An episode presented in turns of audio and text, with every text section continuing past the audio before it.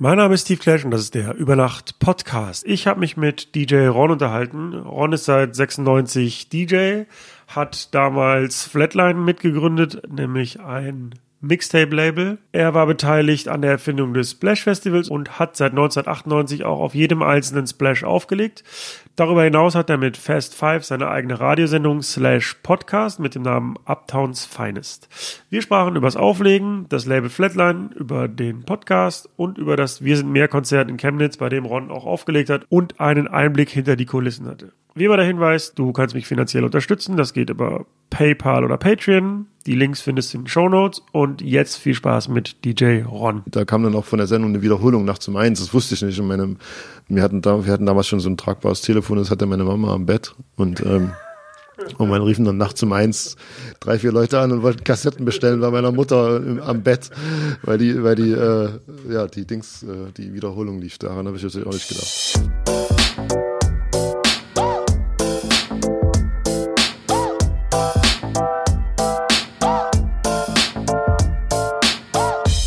Über Nacht mit Steve Clash. Hi, ich bin DJ Ron, ich komme aus Chemnitz, wohne da auch immer noch, bin äh, DJ, Radiomoderator, habe eine eigene Radioshow und Podcast. Ich habe gelesen, dass du äh, aus Chemnitz kommst und da noch lebst. Gab es irgendwann mal die Bestrebung, Chemnitz zu verlassen? Ähm, das werde ich tatsächlich häufig gefragt und ich frage mich das auch selbst immer wieder, ob es irgendwie Sinn macht, die Stadt zu verlassen, ähm, auch gerade äh, aufgrund der aktuellen Geschehnisse. Ähm, so am Anfang war es bei mir schon so, dass ich gesagt habe, ich muss unbedingt nach Berlin. So in den Ende der 90er sind auch viele Freunde dahin gezogen und ich habe so überlegt, na, irgendwie würde das schon mehr Sinn machen. Aber als DJ hat es zu dem Zeitpunkt irgendwie keinen Sinn gemacht, weil man irgendwie gedacht hat, okay, man ist jetzt einer von 500 DJs, die alle in den Clubs auflegen wollen und äh, die Gagen waren da auch nicht besonders, also irgendwie hat das alles keinen Sinn gemacht. Und irgendwie war es auch immer so, dass in der, in der Hip-Hop-Szene hatte Chemnitz so Ende der 90er und in den 2000ern eigentlich immer so einen ganz guten Ruf und immer wenn es hieß, die Chemnitzer, dann, das waren halt wir, so die Flatline-Jungs, die Splash-Jungs, Tifla und Jalil gab es damals noch als Band, das heißt, man hatte auch so eine automatische Assoziation mit seiner Stadt, so in den Hip-Hop-Kreisen. Und das fand ich eigentlich ganz gut. Ja, ich, ich glaube, es ist auch ganz wichtig, dass es dann ein paar, in Anführungsstrichen, vernünftige Leute gibt, die ja die äh, Fahne hochhalten. Ja. Irgendwie, äh, also nach Berlin zu gehen ist leicht, also die Entscheidung fällt auch leicht, aber dann wahrscheinlich sich bewusst zu entscheiden, ähm, vor allen Dingen in der kleineren Stadt auch zu bleiben, wo es ja dann auch schwieriger ist, vielleicht äh, Partys zu veranstalten, weil man dadurch, dass es weniger Gäste gibt, auch weniger so Nischen bedienen kann, möglicherweise, ähm, glaube ich schon, dass es dann auch nicht bestimmt keine leichte Entscheidung war, dann zu sagen, so, ich bleibe auf jeden Fall in der Stadt. Ja, also man hat sich ja immer so, man konnte ja auch immer sagen, okay, dann kann ich ja mal in ein, zwei Jahren nochmal drüber nachdenken oder so. Das hat sich dann einfach so immer gezogen. Also es ist, ist eigentlich eine schöne Stadt. Ähm, man kann da gut leben, gerade so, wenn man auch mal Mietpreise anguckt, alleine schon, äh, dann ist das total äh, super da. Ähm, ich glaube, mir würde Chemnitz ein bisschen zu klein sein, wenn ich jetzt da nur wohnen würde und, und eben nicht rauskäme. Also ich habe das Glück, dass ich durch das DJing einfach reisen kann und sehr viel unterwegs bin. Und da ist das, ähm, da ist Chemnitz schon schön, wenn man dann einfach wieder nach Hause kommt, da ist dann auch nicht so viel los. Man in Berlin, ich glaube, dann hat man das Gefühl, ich muss von Montag bis Sonntag irgendwie auf jeder Party sein und in Chemnitz hast du das nicht, weil da gibt's nicht so viel. Da, da bist du, da findest du auch mal Ruhe. So. Und Berlin ist ja auch nicht so weit entfernt. Eben, genau, das kommt noch dazu. Ich bin in, in zweieinhalb Stunden in Berlin, also alles gut. Ähm, DJ bist du seit 96, habe ich gelesen. Ja. Wie kam es dazu? Wie, warum wird man DJ?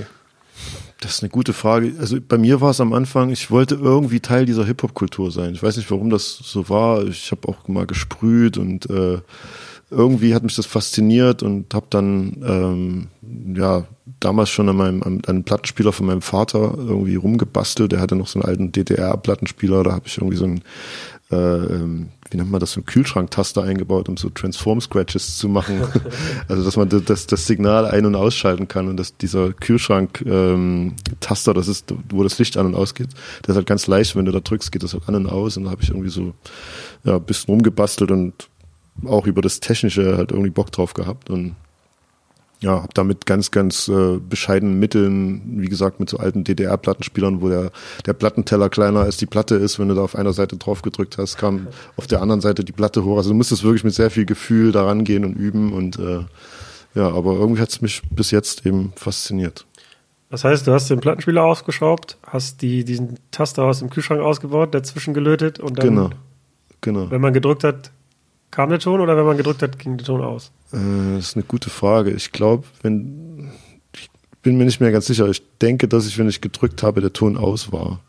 Wobei es eigentlich keinen Sinn macht, weil der doch, nee, macht Sinn, weil wenn du drückst, wenn du den Kühlschrank zumachst, geht das Licht ja auch aus. Also, Ja. Gibt es die Konstruktion noch? Nee, nee, ich glaube Ich nicht. mir Das ist schon irgendwo im Sperrmüll gelandet. Ich kann mir vorstellen, wenn du damit heute im Club auftrittst, dass äh, nochmal. Nee, das war, das war auch, du musst das ja auch, das ist auch gar kein klassischer Plattenspieler gewesen. Das war so eine richtige äh, DDR-Anlage, wo irgendwie auf der einen Seite war ein Plattenspieler, auf der anderen Seite war äh, ein Tape-Deck und irgendwo da drin habe ich dann diesen Taster reingebaut. Also, ja, ja. War das, war das von deinen Eltern schon ausrangiert oder gab es dann Ärger, dass du daran rumgebaut hast? Nee, die haben mir das schon erlaubt irgendwie. Ähm, ich glaube, weil die perspektivisch sich auch was Neues kaufen wollten damals und ja, das ging schon. Und wann kamen die ersten Technics? Ähm, gute Frage. Ich weiß es noch nicht. Die sind immer noch nicht da.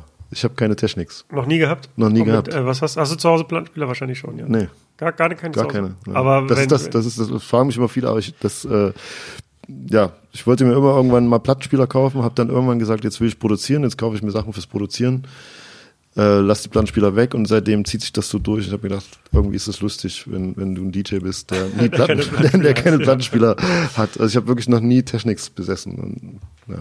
ja, ich finde, jetzt ist es auch zu spät, dann musst du es jetzt Ja, einfach durchziehen. das ja. habe ich mir auch gedacht. Ja, habe ich auch gedacht, jetzt ist es auch zu spät. Es ist viel cooler für die Legende sagen zu können, ich habe keine Plattenspieler gehabt. Sehr gut, ja. ähm, das heißt aber, dann hast du quasi erstmal auf deinem Selbstbau-Kühlschranktaster Plattenspieler geübt und Ja, nee, das, das war nicht, da war ich noch gar nicht so weit, dass ich irgendwie aufgelegt habe. Es war dann eher so bei Kumpels, ähm, dann gab es so ein ähm, Jugendzentrum in Chemnitz, da konnte man auch immer ein bisschen hingehen, da war so eine, da hat man sich auch ein bisschen getroffen und da waren dann dienstags immer die AG DJ, mal blöd gesagt, und da konntest du halt die Plattenspieler da nutzen und dann habe ich meine Platten mitgebracht und habe da ein bisschen geübt. Später dann auch, wir hatten relativ früh das Glück, da eine Radioshow machen zu können, in Chemnitz in einem Radio und da waren auch Plattenspieler, da konnte ich dann da immer ein bisschen üben. ähm, und kannst du dich noch an den ersten Gig im Club erinnern? Ähm, ja, ich glaube, mein, also mein erster bezahlter Gig war im B-Plan in Chemnitz. Ich glaube, ich habe 20 Mark bekommen und habe da aufgelegt. Aber ganz, ganz dunkle Erinnerung, wie das war noch. Ich habe gelesen, also 96 hast du als offiziellen Start sozusagen, dass du ab da Mhm. dann aufgelegt hast. Ähm, und 96 habt ihr auch äh, Flatline gegründet. Genau. Ich habe gelesen, das erste äh, Tape-Label, also Mixtape-Label Mhm. Deutschlands. Ja, glaube ich immer noch fest dran, dass das so ist. Oder war, weil es gab damals eigentlich nichts Vergleichbares zu der Zeit. Gibt ja dann immer irgendwie Leute, die sagen, wir haben auch schon, also Mixtapes haben damals schon andere auch gemacht, klar. Es gab es noch nicht so häufig, aber so das als Label durchzuziehen, das haben wir dann schon so ein bisschen als Erste gemacht. Und wie kommt man auf die Idee, ein Mixtape-Label zu machen? Ähm, also ich zum einen, ich glaube, ich habe Mixtapes noch gemacht, bevor ich so wirklich im Club aufgelegt habe.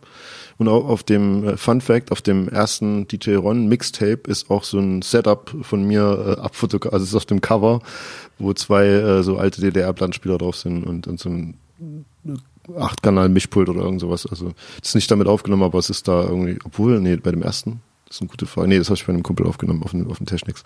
Ähm, ja, das Mixtape, also ich fand das immer, dann kam ja die Zeit, wo diese Ami-Mixtapes irgendwie rübergeschwappt sind und man, oder man hat Kassetten von ähm, so Radiomitschnitten bekommen. Und das fand ich schon immer total geil und wollte auch machen, wollte es auch machen. Und dann ähm, war das natürlich auch ein Tool, um dich als DJ irgendwie ins Gespräch zu bringen. Das ging mit dem ersten Tape einfach los, dass ich das in lokalen äh, äh, Plattenläden verkauft habe. Und dann war da irgendwie eine, eine Nachfrage da, man hat das immer mehr gemacht. Und dann habe ich angefangen, ähm, die auch über Chemnitz hinaus an Läden zu vertreiben. Und in ganz Deutschland, oder halt, das hat so nach und nach, ne, hat man nicht gleich angefangen, jetzt in Hannover anzurufen, aber am Anfang ist man nach Dresden gefahren oder Leipzig und hat da irgendwie noch Sachen verkauft oder die Tapes da reingestellt und dann irgendwie war dann die Idee, weil wir so eine DJ-Crew waren, von Leuten, die auch aufgelegt haben, das eben als Label zu machen und da so einen Namen zu finden, wo man unter dem Label Tapes veröffentlicht, regelmäßig.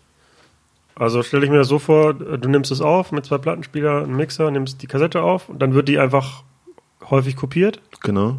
Ja, damals so noch, also am Anfang noch, am Anfang noch selbst gemacht. Ja. Und dann wird das Cover ausgedruckt, äh, Genau. Das- ausgeschnitten und in die Hülle getan, oder? Genau, ich, da bin ich dann zu einem Grafiker, das habe ich dann irgendwie, der hat mir so eine Grafik gemacht, so, so, so einem Tape, äh, dass man das eben so falten kann. Und dann habe ich das, ich glaube, dass die ersten waren dann noch schwarz-weiß kopier, kopiert und dann habe ich das einfach selber gefalten und äh, da eingelegt. Und ich glaube, die ersten waren 25 oder 50 Stück, so in Chemnitz nur. Wie kommt man denn, ich weiß nicht, äh, wir sind wahrscheinlich, haben wahrscheinlich ein ähnliches Alter. Wie kommt man denn darauf, so als Jugendlicher dann da so in Anführungsstrichen schon professionell äh, solche Sachen zu vertreiben? Also, das klingt ja schon sehr aufwendig. Also, ich hatte in dem Alter, als ich angefangen habe, das war 97, äh, habe ich überhaupt nicht an sowas gedacht. Also, das war so Ja. auflegen und das war's so.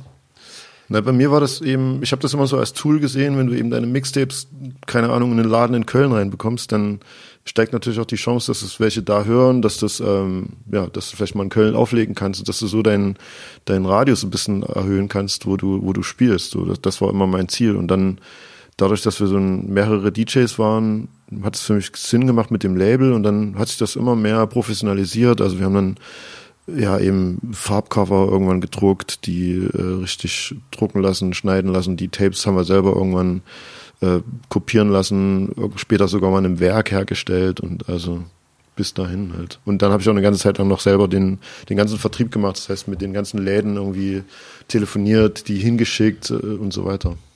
Und das war dann ohne weiteres möglich, dass man im Plattenladen sagt, hier ist unsere Mixtape-Reihe. Die Nicht verkaufen? immer, also manche musstest du nerven natürlich, weil die jetzt am Anfang auch nicht unbedingt ja, dich kannten und ähm, später war es ein bisschen einfacher. Ähm, es war schon ein Hassel. Also du musstest, es gab aber auch damals die Möglichkeit, viele Läden haben das auf Kommission reingenommen. Das heißt, dass okay, schick mir mal 10 Tapes oder 20 und dann äh, gucke ich, wie die gehen und wenn die verkauft sind, schicke ich dir das Geld. Es war natürlich nicht immer so, dass du dann das Geld auch bekommen hast. Das, ich habe bestimmt auch total viel Miese gemacht in der Zeit, aber irgendwie war mir das, war mir das wichtiger, dass das einfach, dass das da ist und dass das in den Läden ist. Gab es denn so einen Moment, wo du gemerkt hast, okay, unser, unsere Marke Flatline ist jetzt irgendwie, wird jetzt angenommen und die Leute fragen jetzt schon danach oder gab es da so eine Nachfrage irgendwann oder so, ein, so einen Punkt, wo dann, ja, wo man berühmt in Anführungsstrichen geworden ist? Also es gab auf jeden Fall den Punkt, wo das so eine, wo das eben so ein bisschen aufgegangen ist, die Theorie, dass man eine Marke hat, wo die Leute wussten, okay, wenn jetzt ein Flatline-Tape kommt, dann ist das ein cooles Tape. Und es hat dann eben auch viele andere DJs erreicht und äh, wir haben dann auch mit vielen anderen DJs, die nicht aus Chemnitz kamen, ähm, so entweder Collabo-Tapes oder deren Mixtapes rausgebracht. Zum Beispiel am Anfang hatte ich ein Tape mit Tomek gemacht und wir waren dann ab und zu mal in Berlin. Wir haben Tomek nach äh, Chemnitz geholt und so hat sich natürlich auch so diese Connections äh, überall ein bisschen aufgebaut und irgendwann hatte man schon so den Punkt bisschen erreicht, dass man wusste, okay, Flatline-Tapes, das sind einfach die coolen Mischkassetten mit den coolen Tracks irgendwie. Das war ja auch, man muss ja auch, heute in der Zeit ist es ja gar nicht mehr so vorstellbar. Früher war das, ein Mixtape war ja das Tool, um neue Musik zu erfahren, weil die DJs die ganzen Platten hatten, teilweise auch Platten eher bekommen haben, als die jetzt offiziell erhältlich waren und dann hat man über diese Mixtapes neue Musik kennengelernt. Also dann hat man eben gewusst, okay, ah, da gibt's einen neuen Mob Deep Song oder sowas. Also Waren denn, hattet ihr denn mehr DJs als Hörer oder war das auch allgemein junge Menschen, die Bock auf neue Musik hatten? Also ich vermute, dass ähm, natürlich werden das auch DJs gehört haben, aber ich vermute, dass es einfach junge Leute waren oder so wie ich, auch äh, unabhängig von dem DJ-Dasein habe ich einfach Mixtapes gehört, um neue Mucke, Mucke zu checken und ich glaube, das werden auch viele andere gemacht haben. Wenn man das jetzt nur, wenn das jetzt nur unter DJs äh, gewesen wäre, ich glaube, dann hätte man jetzt auch nicht so viel verkauft. Ist denn Flatline noch aktiv? Also natürlich macht ihr wahrscheinlich keine Mixtapes mehr im klassischen Sinne, aber gibt es das in der Form noch? Also als Firma so direkt gibt es nicht mehr. Wir hatten ja dann später auch eine Plattenfirma als Flatline, das, die haben wir jetzt mittlerweile aufgelöst, schon seit einer Weile. Aber es ist halt noch so eine lose Crew ähm, von DJs und irgendwie ja auch Jungs, die teilweise jetzt auch nichts mehr machen, wie Tifla und Jalil oder sowas. Das ist halt noch so ein bisschen eine Überschrift, aber mehr halt auch nicht. Und hat sich dann deine Hoffnung bewahrheitet, dass du durch die Tapes dann auch mal in Köln aufgelegt hast? Ja, auf jeden Fall. Also irgendwann, ich glaube, ich glaube, das erste Mal im Westen habe ich aufgelegt, in, in Münster. Äh, ja, das war dann schon, ja, krass, man, dann war man ja auch noch nie in der Stadt, man war noch nie in Münster und es war dann eine aufregende Reise auch irgendwie alles. Kriegt die Und- Fahrt auch noch bezahlt und sowas? ja, Hotel, ja, ja, genau, alles. Also das, das ging dann schon so langsam los und dann kam dann irgendwie Stuttgart noch dazu, Berlin und äh, Hamburg und hier und da. Es wurde dann immer mehr auf jeden Fall. Also was noch so ein ganz guter äh, Moment, glaube ich, für uns war, wir waren dann ab und zu mal, damals gab es diese äh, Viva World Cup Sendung mit äh, Tyron Ricketts, der die moderiert hat. Und der hat uns dann, also A hat er die Mixtapes vorgestellt das fand ich schon damals, das war schon mega, dass du im Fernsehen hat er gesagt, ey, hier gibt's eine Mixtape-Reihe von Flatline und check mal die Mixtapes aus und gab's damals auch noch eine Bestell-Hotline. Ja. Also was heißt noch, also es gab eine Nummer, die ich da angegeben habe, wo man die, die Tapes bestellen konnte. Ich habe die dann auch selber verschickt. Das heißt, es konnte auch jemand anrufen, hi, hier ist äh, Kevin aus Buxtehude, ich will ein Mixtape bestellen, dann, ja, okay, überweis mir, wie viel brauchst du, das schicke ich dir. Habe ich selber alles rausgeschickt und dann gab's eine Nummer, das war bei meinen Eltern zu Hause, die Nummer. Und, und die wurde dann im Fernsehen dann eingeblendet und äh, das heißt, da riefen dann auch immer mal Leute an und das, das ähm, auch eine lustige Anekdote war, die, da kam dann auch von der Sendung eine Wiederholung nachts um eins, das wusste ich nicht. Und meine, wir, hatten da, wir hatten damals schon so ein tragbares Telefon, das hatte meine Mama am Bett und ähm, und man riefen dann nachts um eins drei, vier Leute an und wollten Kassetten bestellen bei meiner Mutter am Bett, weil die, weil die, äh, ja, die Dings, äh, die Wiederholung lief. Daran habe ich natürlich auch nicht gedacht. Aber ich meine, Fernsehen, also vor allem Musikfernsehen war ja noch richtig groß, oder? Das hat ja, ja, klar. Heftigen ja. Impact, wenn ja, da. Ja, voll. Also das, da, das war eigentlich so mega für uns damals, dass wir da, da gab es dann eben auch so eine DJ-Show, wo wir zu Gast waren und äh, also das hat schon was bewegt und da wurde, da war man dann natürlich auch äh, auf einen Schlag ein bisschen bekannter, so national und hatte dann auch eben hier und da Gigs. Ich meine, das Medium hat sich natürlich geändert. Kassetten würde man höchstens noch aus nostalgischen Gründen vielleicht äh, aufnehmen heutzutage. Aber glaubst du, das würde heute nochmal funktionieren? Also wenn sich jetzt so eine junge Crew zusammentut und sagt, so, wir wollen jetzt bekannter werden, wir machen jetzt Mixtapes und stellen die online, glaubst du, das wird heute immer noch funktionieren? Nee, glaube ich nicht. Also ich glaube ich überhaupt nicht, weil das war eine andere Zeit, das hatte die, das Mixtape selber hatte eine andere Bedeutung. Und ich habe das Gefühl, dass das heute ähm, ja überhaupt nicht wirklich relevant ist, so ein Mixtape an sich. Dann wahrscheinlich noch eher eine Spotify-Playlist, aber da kannst du ja dein DJ-Können jetzt nicht wirklich irgendwie zeigen, außer eine gute Selection halt.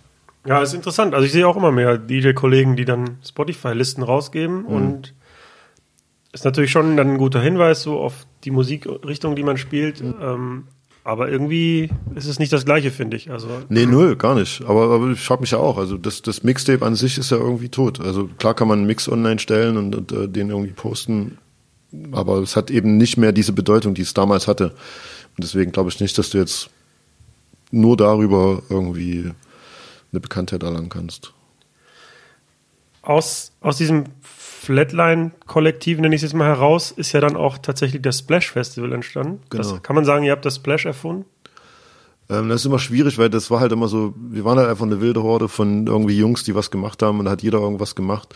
Und ähm, aus unserer Crew heraus, wir hatten dann auch zum Beispiel einen, einen, der für uns als DJ immer der Manager war, der dann so ein bisschen die Bookings gemacht hat und er ist jetzt im Prinzip der Chef auch vom Splash und so ist das ähm, ja nahtlos irgendwie entstanden und auch die ersten bei den ersten Festivals war es halt auch so, dass wir ja das so jungfräulich und naiv angegangen sind, dass selbst ich, der eigentlich jetzt erstmal nichts damit zu tun hatte, irgendwie ein Funkgerät in der Hand hatte und irgendwas organisiert hat an, dem, an, an den Tagen von dem Festival, weil es einfach nicht anders ging, weil du hast dann irgendwie Manpower gebraucht, die wir ja nie hatten und da war dann irgendwie jeder eingespannt. So. Ich finde das krass. Also ich, das war ja 98 ne, im Kraftwerk in mhm. Chemnitz mit 1300 Besuchern, habe ich gelesen. Ähm, ich finde das beeindruckend. Also wenn du sagst, du hast 96 offiziell angefangen aufzulegen, dann habt ihr Flatline gegründet und Mixtapes rausgebracht und zwei Jahre ja. später habt ihr so ein kleines Festival. Also was heißt klein? Also so aus ja. dem Nichts 1300 Besucher. Ähm, ja gut, das, das war halt wirklich noch so ein Konzert erstmal. Das war schon damals, sollte das ein Festival werden, hat aber irgendwie nicht funktioniert, weil das, also wir haben das damals mit dem Haus, wo das dann auch stattgefunden hat, mit dem Kraftwerk, das war ein e.V., mit denen wollten wir das zusammen machen und die haben dann so ein bisschen kalte Füße bekommen und haben gesagt, nee, wir machen das lieber bei uns in, in der Halle und haben das dann eben auf klein gemacht und im nächsten Jahr hat sich das dann erst, dann hat man sich davon gelöst und hat gesagt, okay, wir wollen das aber unbedingt machen und irgendwie Wege finden, das da Open Air an, dem, an diesem Stausee zu machen. Und das waren dann eben die beiden Jungs, das waren Mirko und äh, Thomas, die das dann, ja, die da so die Initiative ergriffen haben und das gemacht haben. Und was war so ursprünglich die Philosophie vom Splash? Also von jeher einfach, wir machen ein Hip-Hop-Festival oder genau. das war so straight. Wir genau. Also das einfach die Grundidee war einfach ein Hip-Hop-Festival Open Air. Klingt jetzt nicht so mega spannend, aber damals war es tatsächlich so, dass alle Open Airs und, und äh, ähm, Festivals, die waren gemischte Musik. Also es gab's nicht. Es war so, sogar so, dass, dass man, wenn, wenn wir dann oder ich rede jetzt von wir, weil ich habe da nicht angerufen, aber wenn jetzt eben von uns der Booker vom Splash dann da angerufen hat bei der Booking-Agentur in Hamburg, um, keine Ahnung, die Beginner zu buchen oder Ferris, die haben dann eher gesagt, ey, ein reines Hip-Hop-Festival, das funktioniert auch nicht. Und so. Und die waren auch total skeptisch und äh, haben uns da auch nicht keine Überlebenschance irgendwie ausgerechnet. Und ja, also das war dann eher so, entgegen aller Aussagen hat es dann doch funktioniert.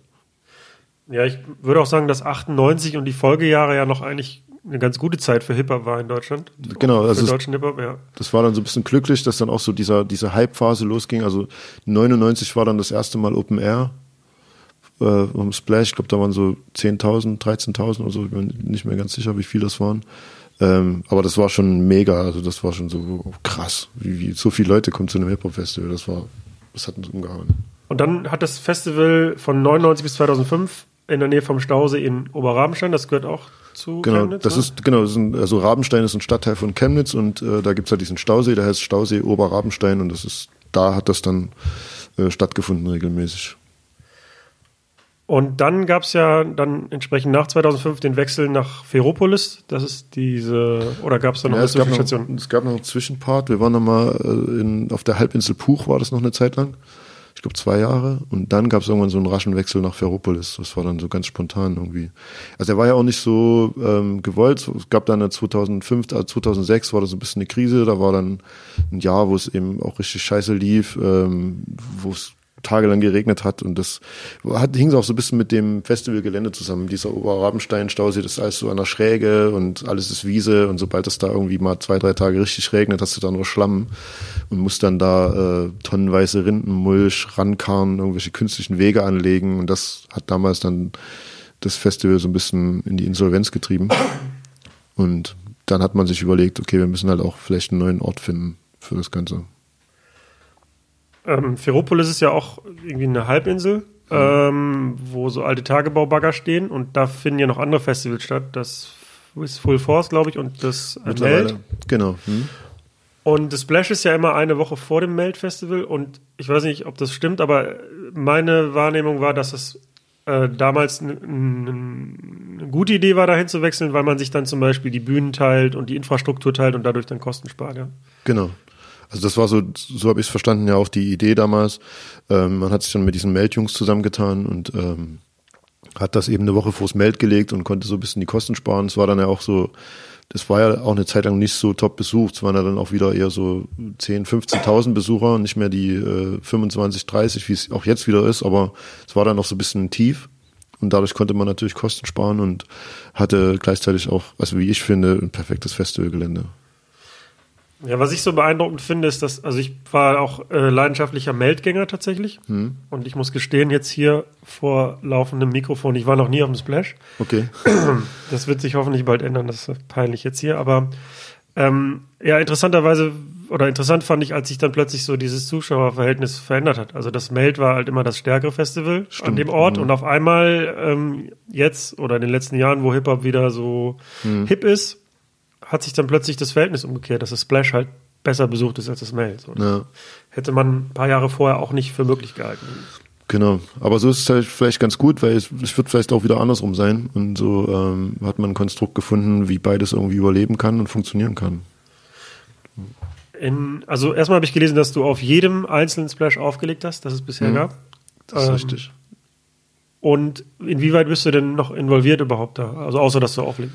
Also eigentlich gar nicht mehr. Die Organisation, das läuft komplett. äh, Ich habe auch nie wirklich in einer Organisation irgendwie gearbeitet. Das war am Anfang war es halt eben, das sind Jungs von dir, da hast du irgendwie mitgeholfen hier und da. Ich habe damals noch mit einem verstorbenen Freund sind wir an die Autobahn gefahren, haben irgendwie eine wilde Autobahnbeschilderung gemacht und sowas. Oder wie gesagt, ich hatte ein Funkgerät in der Hand und habe da irgendwas gemacht.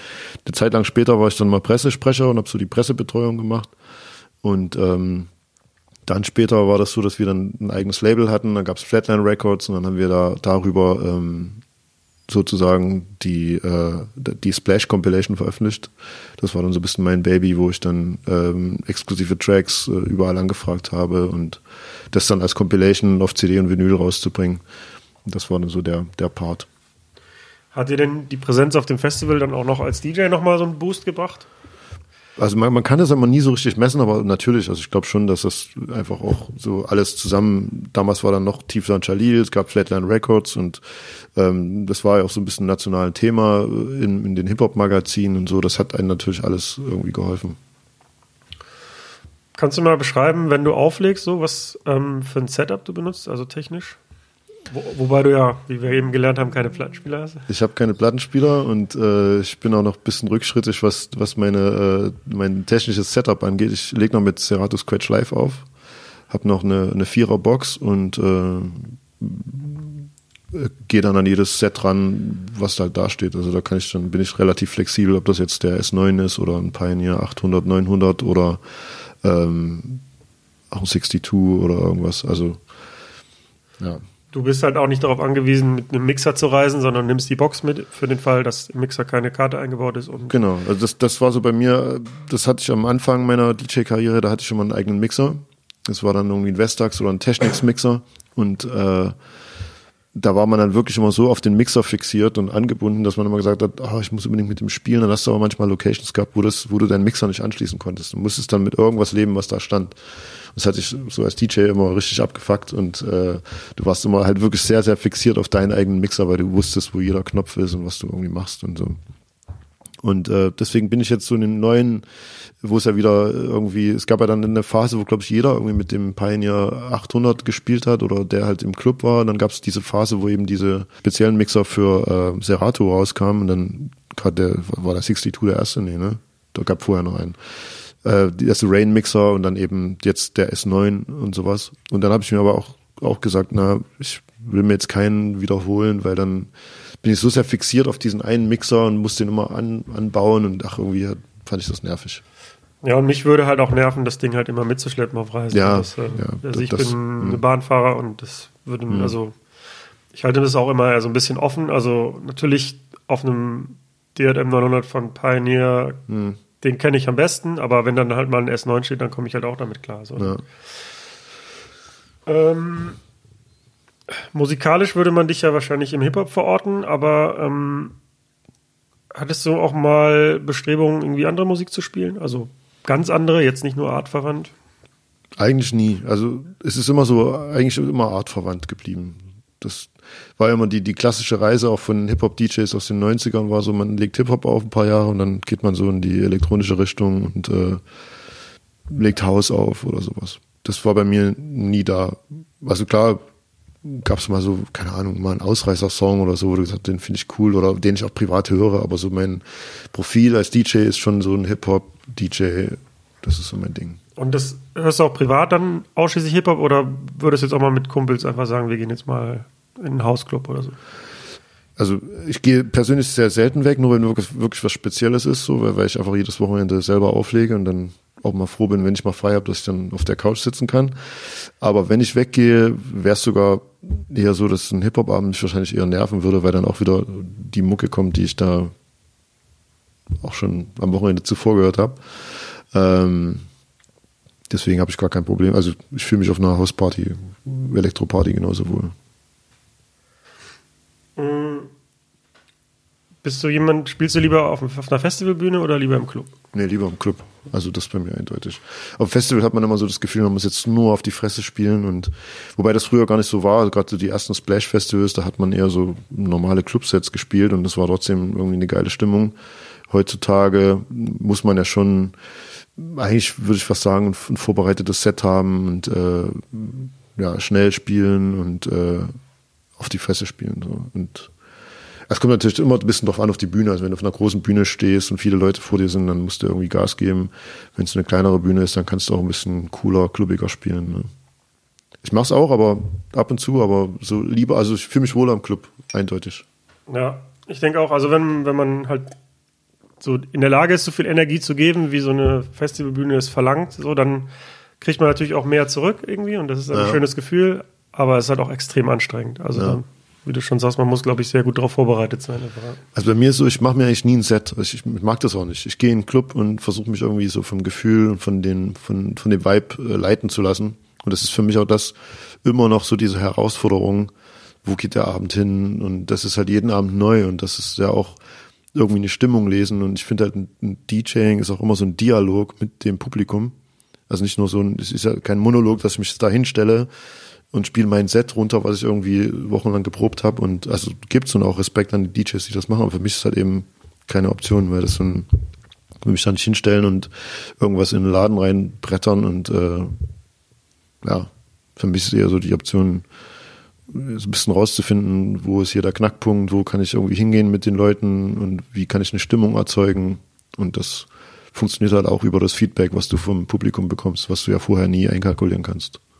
Wie sortierst du denn deine Musik in, in Serato, dass du halt auch immer schnell Zugriff hast? Boah, ist auch schwierig. Also ich habe das so relativ früh also als ich damit angefangen, also mit Serato habe ich das eben in so Musiksparten unterteilt, so keine Ahnung, Oldschool Classics und äh, dann gab's den Down South Crunk Trap Ordner und äh, eigentlich würde ich am liebsten jetzt mal alles wieder komplett auf Null setzen, nochmal neu anfangen, weil die Sortierung irgendwie nicht so optimal ist, aber ich leg viel aus dem Kopf auf, äh, leg viel auf aus dem Kopf heraus. Das heißt, ich gebe dann eher ins Suchfeld das Lied ein, was ich jetzt irgendwie spielen will. Oder guck mal ein bisschen so in meinem All-Ordner, scroll mal ein bisschen durch die Lieder durch und dann kommt mir noch eine Idee oder, oder ich habe schon im Kopf.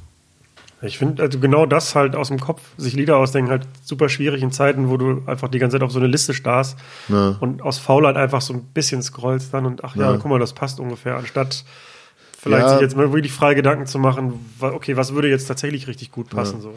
ja, ja, das ist aus, es ist so ein Mix aus beiden. Ne? Man scrollt so ein bisschen in der Library rum und äh, gleichzeitig macht man sich auch im Kopf, was jetzt passen könnte oder was man vielleicht auch irgendwie bewusst spielen will, weil manchmal ist es so, man will neue Songs einbauen und die probieren und dann weiß man, okay, an der Stelle, wenn ich so in dem Bereich bin, dann, dann baue ich mal den Song ein und dann weiß, ah, jetzt könnte das passen, jetzt check ich das mal.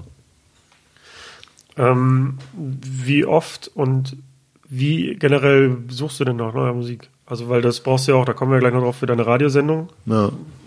Wie, wie viele Stunden die Woche würdest du sagen, machst du das? Boah, das ist ganz schwer einzuschätzen, wie viele Stunden das dann am Ende des Tages sind, weil ich ja irgendwie jeden Tag, sei es über Spotify, über einen Link bei Twitter von einem Blog oder irgendwas, also bist, eigentlich ist man ständig irgendwie auf äh, Musiksuche und, und ist ständig damit konfrontiert so aktiv richtig viel suchen mache ich dann eben, wenn ich meine Radioshow Uptowns Finest habe, dann, dann, dann ist es wirklich so, dass ich auch ganz, ganz gezielt und lange eben nach neuen Sachen suche, die in den letzten Wochen rausgekommen sind, die vielleicht auch nicht so bekannt sind. Und äh, das nimmt auch sehr viel Zeit ein. Und das ist auch, glaube ich, was, was mich dann immer so am Ball hält, so die Radiosendung, dass du einfach immer, okay, jetzt musst du neue Sachen raussuchen und wirst du auch bemustert dann für die Radiosendung? Also, dass Leute dir unaufgefordert Sachen schicken? Ja, auch. Also vieles, sei es jetzt irgendwie von Promotern oder von Labels oder eben auch manchmal von Bands, von, von kleineren, die gerade am Anfang eben sagen, schicken was zu und sagen, ey, hör das doch mal an und so. Da, das kommt auch noch dazu. Genau, die Radiosendung Uptowns Finest machst du mit Fast Five zusammen. Genau. Und das ist wahrscheinlich mal als Radiosendung gestartet. Ja. Mittlerweile gibt es das Format halt auch als Podcast. Genau. Ähm, wie kam es? Das war auch noch 96, das hast du auch noch parallel gemacht? Ja, ich, ich glaube, also die Radiosendung habe ich, glaube ich, 97 das erste Mal angefangen. Bin nicht mehr, ja, ich glaube 97. Also wir waren 96, da hatte das noch jemand anders gemacht in einem Chemnitzer Radio. Da waren wir auch schon mal zu Gast, glaube ich. Und dann hat sich das bei denen so ein bisschen eingestellt und dann haben wir das übernommen und haben für uns war, also für mich war das immer ein großer Traum, eine Radiosendung zu haben. Das ist ja heutzutage auch nicht mehr so das Ding, aber früher, ich bin damit groß geworden, Tim Westwood äh, in, in London zu hören. Das ist so ein ja, selbst heute noch ein mega berühmter äh, DJ aus London. Der hatte damals halt auch alle Ami-Rapper zu Gast und ich habe dann nachts auch bei meinen Eltern noch äh, die ganzen Radioshows aufgenommen äh, in meinem Kinderzimmer. Es war sogar so, dass wir ähm, wir hatten am Fernseher dann irgendwann eine Satellitenschüssel dran und da, darüber konnte man BBC empfangen. Und dann habe ich mir ein, ein, langes Kabel durch die ganze Wohnung legen lassen in mein Kinderzimmer, damit ich dort nachts um eins mit dem Kassettenrekorder äh, Tim Westwood Show aufnehmen kon konnte. Und ähm, das, das ist so einfach, um zu, zu, erklären, was so meine Verbindung mit Radio war und was so mein Traum immer war. Also das war für mich immer ein Traum, eine Radiosendung zu haben. Und dann gab es da die Möglichkeit im Chemnitzer äh, Lokalradio und ich, das war mega für uns. So. Das Ja, wie kam es dazu? Seid ihr dann aktiv auf die zugegangen oder hat man euch genau. das angeboten? Ja, nee, wir sind dann aktiv äh, da, wo wir das erste Mal in der Sendung waren, da hatten wir eben Kontakt zu diesem Radio, dann haben wir das schon forciert, äh, wir wollen da was machen und dann hat sich das so ergeben, dass die alten, die Jungs, die vorher eine Radio, eine Hip-Hop-Sendung da hatten, eben nicht mehr weitermachen wollten und dann haben wir das so ein bisschen übernommen, dem, ja, und da die Hip-Hop-Show gemacht. Man muss dazu sagen, dass dieser Sender hatte vorher, äh, zu dem Zeitpunkt, wo wir da angefangen haben, hatte der äh, Sendezeit sonntags vier Stunden. Und das war alles so auf einem, auf einer Frequenz. Mittlerweile senden die täglich, aber äh, Wie heißt der Sender? Radio T. Radio T. Radio Und T. Hieß, hieß eure Sendung von Anfang an schon Uptowns Finest? Ja, genau. Ähm, und ja, es ist, um das mal zu beschreiben, ja eigentlich ja, so ein klassisches Radioformat. Also ihr, ihr sprecht äh, und zwischendurch läuft halt Musik. Ja. Also so wie wir, wie wir es dann halt von den Amis oder von den Londonern gelernt haben, eben eine, eine richtige Mixshow. Das heißt, man mixt die Songs zusammen, dann kommt irgendwie ein Instrumental, wo man drüber labert und äh, so ist das entstanden. Und, und ja, man hat da so ein bisschen den, den Vorbildern nachgeeifert, den Funk Flexes und äh, Tim Westwoods. Gab es da denn dann irgendwann schon auch so ein Feedback, so ein Hörerfeedback, dass man einschätzen konnte in Zeiten vor Social Media, so das wird gehört und Leute interessieren sich dafür? Also gab's gab's schon, aber jetzt nicht so stark, weil das, man hatte ja trotzdem das Problem zu dem Zeitpunkt, dass man eben nur lokal gesendet hat. Das heißt, es war halt eben in Chemnitz und es war auch ein kleiner Radiosender, ähm, dass man jetzt auch nicht die mega Reichweite da hatte. So, aber es war halt immer ein Tool und äh, schon immer irgendwie eine geile Sache. War das live? Ja, ja. Also die ersten, nee, Quatsch, die erste Sendung haben wir vorproduziert und da haben wir uns auch immer sehr blöd angestellt und haben bei jedem Versprecher ungefähr die Sendung neu aufgenommen. Also das war ja ein, ein totaler Anfänger, wie das halt so ist. Ne? Und hat, ja. Aber dann später haben wir äh, versucht, das immer live zu machen. Und ähm, wie ging es dann weiter? Also seit wann, seit wann ist das ein Podcast? Das war schon relativ früh, wo es diese Möglichkeiten gab, das eben Pod, also als, als Podcast online zu stellen, so mit iTunes. Ich überlege gerade, wann das war, ob das 2006, 2007. Bin mir nicht so sicher, wann das Ganze mit, aber wir haben das relativ früh dann als, als Podcast online gestellt, weil wir eben, und auch online, so bei Mixcloud, einfach um, wieder genau wie bei den Mixtapes, natürlich über Chemnitz hinaus die Leute zu erreichen halt und, äh, das hat dann, das haben wir dann auch immer promoted und immer versucht voranzutreiben, dass wir eben das mehr online nutzen, als das in der lokalen Radiosache ist. Ja, es ist interessant, dass ihr dann auch das Thema Podcast so früh schon für euch entdeckt habt. Ich hatte das Ja. auch mal auf dem Schirm in der Zeit und habe auch überlegt, dann da Mixe drüber zu vertreiben. Habe das auch kurz gemacht, aber das direkt wieder aufgegeben, weil es einfach Es war auch technisch noch ein bisschen komplizierter damals. Man musste das da, musste sich schon so ein bisschen irgendwie ganze, das ganze Thema reindenken und äh, XML-Feeds erstellen und aber das haben wir dann alles gemacht. genau, per Hand habe ich noch getippt in so eine Textdatei und so. Ja, und ich, ich, ich weiß gar nicht, ob es so einen Editor irgendwie gab, wo man das schon so ein bisschen als, als, ja, wo man so die grobe Struktur von einem Podcast hatte und dann so Sachen eingeben konnte. Aber es war schon noch sehr, sehr äh, kompliziert und Ja, und, und das Thema war halt auch noch nicht so beliebt in Deutschland. Genau. Ähm, Gab es denn dann irgendwann mal auch so einen, so einen Sprung? Also als jetzt, sagen wir mal, in den letzten Jahren das Thema viel, viel prominenter geworden ist in Deutschland? Habt ihr Ja. das mitbekommen? ja, auf jeden Fall. Also, als das Thema Podcast prominenter wurde und das, äh, dadurch, dadurch hat es natürlich auch uns nochmal einen Schub gegeben und da auch nochmal über äh, mehr Leute, darüber konnte man eben auch nochmal mehr Leute erreichen. Wobei das, früher hat man dann auch gehört, ey, ich höre das im Podcast und gab es dann noch so Feedback und so, aber das war wirklich noch ganz, ganz klein und jetzt ist das natürlich auch so mit dem Podcast-Type ein bisschen gestiegen nochmal. Kannst du sagen, wie viele Hörer ihr habt?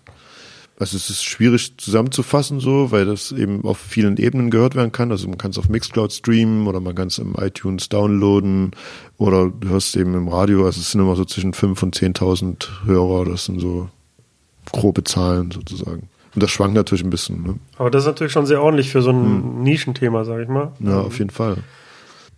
Es, es kommt natürlich auch, also mittlerweile machen wir auch so Talk-Episoden und dann kommt es natürlich auch mal drauf an, wenn du eben einen Gast hast, äh, der ein bisschen prominenter ist und äh, vielleicht auch das auch selber noch teilt, dann hast du natürlich nochmal einen anderen Schub und hast auf einmal auch irgendwie 20.000 Downloads oder sowas. Ne? Ja, genau, also äh, zuletzt hast du ja mit Leuten geredet wie Materia, Casper, Mhm. Trettmann. Ähm, wie, also wie schaffst du es denn, so Leute zu äh, motivieren, mit dir so ein Gespräch zu führen? Also ist es, weil du, du kennst die halt alle noch aus Splash-Zeiten oder wie funktioniert das? Ja, ich glaube, es ist so ein Mix, also dass man, man kennt sich schon über die ganze Zeit, dass man hat immer so Berührungspunkte gehabt.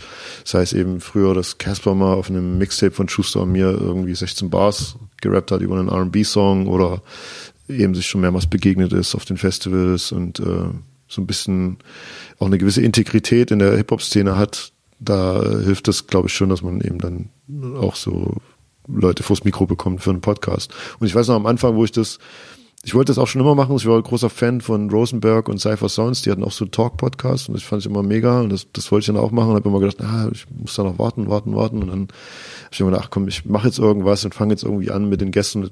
Mein erster Gast, das war damals äh, Ilmatic, der Rapper, Costa Merionanakis, mittlerweile Comedian unterwegs. Und äh, das war so, ich muss es jetzt machen, habe damals angefangen, diese Talk-Episoden zu machen. Und dann ging das eben Stück für Stück weiter. Und dann, ich weiß auch, ich glaube, die dritte Folge war dann mit Curse. Das dann, na, Curse, gut, der war schon Podcast-affin, aber manche, wenn du dann geschrieben hast, sie machen einen Podcast, für die war das dann damals noch so, was ist ein Podcast? Oder muss man wahrscheinlich sagen, also, wir machen eine Radiosendung oder Ja, ja, genau. Ich habe das nochmal so Radiosendung slash Podcast und äh, ja, also das war am Anfang jetzt auch nicht so, dass die Leute sofort ah, Podcast, geil, mache ich mit oder sowas. Mittlerweile ist es ja etablierter und klingt jetzt nicht mehr so nerdig, als würde man in irgendeinem Forum für Games äh, irgendwie äh, ein kleines Video posten. Aber kennst du die dann schon, die Leute entsprechend so gut, dass du die halt direkt anschreibst oder musst du dann auch den komplizierten Weg über das Management oder so? Nö, also manchmal frage ich direkt, aber meistens ist es dann auch so, dass die sagen, ey, check mal mit dem Management, der hat meinen Terminplan und also meistens macht es eh mehr Sinn mit dem Management dann am Ende des Tages, weil die sagen auch nur, ja, check doch mal mit, mit ihm, weil er hat meine Termine oder wir gucken mal, wann es auch vielleicht Sinn macht. Ne? Ist ja auch nicht so, auch nicht immer so, dass die, die Künstler immer Interviews geben wollen, sondern eben auch sagen, jetzt will ich mal ein halbes Jahr meine Fresse halten und nicht äh, im öffentlichen in, ja, Raum stattfinden.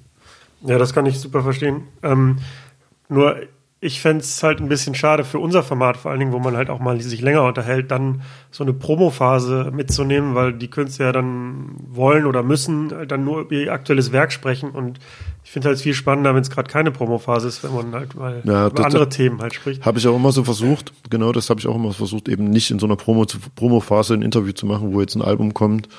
Ähm, ja, weil, weil das macht irgendwie keinen so, so richtigen Sinn. Und man hat auch das Gefühl, der Künstler ist ständig in Interviews, ähm, sitzt dann vielleicht den ganzen Tag in einem Hamburger Hotel und muss dann von früh zehn bis abends zehn Interviews geben und ist dann natürlich auch nicht mehr super gesprächig oder hat da mega Bock drauf, weil es dann irgendwann auch ein Nervfaktor. Ne?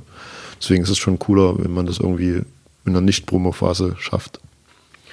Fällt dir irgendwie noch eine gute Anekdote ein zu einer Folge? Also entweder eine Interviewfolge oder eine reguläre Folge? Irgendwas, was völlig schief gelaufen ist oder besonders gut gelaufen ist? Ich überlege gerade, was so. Ähm, es gab mal eine, eine Zeit, da haben wir, das weiß ich noch, da haben wir auch so Telefoninterviews gemacht. Ich, ich überlege gerade, ob da irgendwas schief ist. Ich weiß, dass auch wir. Mit Künstlern dann, oder? Ja, auch mit Künstlern, genau. Die haben dann so zehn Minuten irgendwie so einen kurzen Talk oder zwei Moderationen die Künstler reingenommen. Und ich überlege gerade, ob das Savage war oder ob das Frankie Kubrick irgendwie haben wir dann ausgemacht, wir rufen ihn an und haben den dann irgendwie nicht erreicht oder irgend sowas. Das, solche, solche Sachen gab es dann. In der Live-Sendung oder auch? In der Live-Sendung, ja, dass wir dann irgendwie, ja, glaube ich, nicht mehr erreichbar war. Oder irgendwas war dann. Ich will mir aber nicht, also mit Savage hat es eigentlich, weiß ich, dass wir eins gemacht haben. Ich glaube, Frankie Kubrick war es dann, wo wir irgendwie, wo es irgendwie nicht Wo das Telefon hat. am Bett der Mutter lag nachts und ihr Ja, ja, ja, genau. Wir hatten das irgendwie vorher ausgemacht oder da ging ab und zu mal was schief, aber ansonsten jetzt so, ja, ich meine, Sendungen live, also gerade damals, wo wir auch nicht online gestellt haben, wo das immer live war, da ging natürlich auch ganz viel Sachen mal schief irgendwie.